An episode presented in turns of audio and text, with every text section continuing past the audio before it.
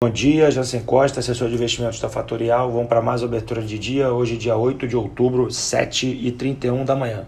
Leve alta dos mercados e esperança por novos estímulos e um acordo do Brexit são os principais destaques de hoje.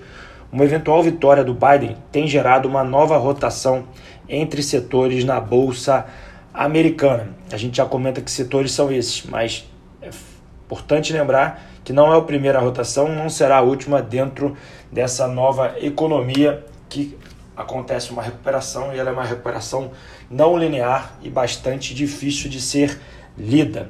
Com poucas novidades no cenário internacional, ficamos em compasso de espera da eleição americana. Estamos a quatro semanas deste evento.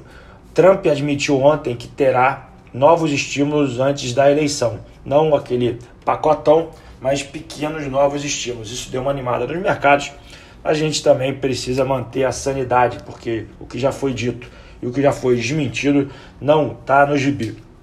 Depois do debate, como eu comentei aqui é, há pouco, novos setores foram impactados com novas entradas de fluxo. Que setores foram esses na Bolsa Americana? Bancos regionais, metais e mineração e varejo. Tá? Por que, que foram esses setores? Com a alteração da curva de juros, uma possível entrada do Biden, o valuation dos bancos, que está muito atrativo, gera uma oportunidade na visão dos investidores americanos. A segunda questão em metais e mineração, com mais estímulos fiscais, fica-se o medo de uma, uma nova inflação e quando acontece isso, metais se valorizam. E a terceira, no varejo, com mais estímulos que podem ser anunciados depois da eleição, mais gasto no varejo americano. Então, esses três setores são aqueles que estão se beneficiando nos últimos dias no S&P 500.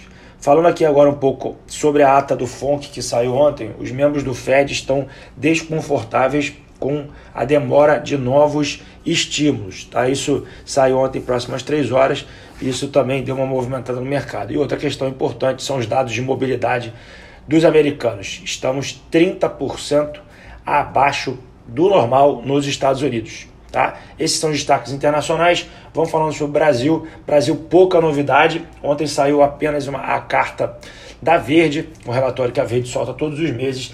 E ontem o destaque ficou para a visão da Verde com relação ao fiscal aqui do Brasil. Né? Dados importantes: o Brasil tem mais de 85% de sua relação dívida PIB né, e os gastos na pandemia do Brasil foram superiores a todos os países, exceto países mais desenvolvidos que têm taxas de juro zeradas. Tá? Então o Brasil gastou muito, pelo visto gastou mal e vamos ter que pagar essa conta mais à frente. Então esse é o nosso principal problema.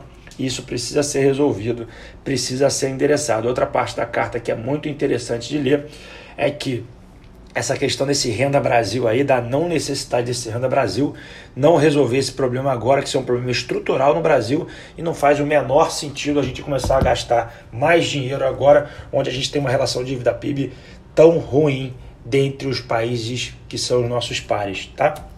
Assim fechamos os principais destaques de hoje. Como é que tá a agenda hoje?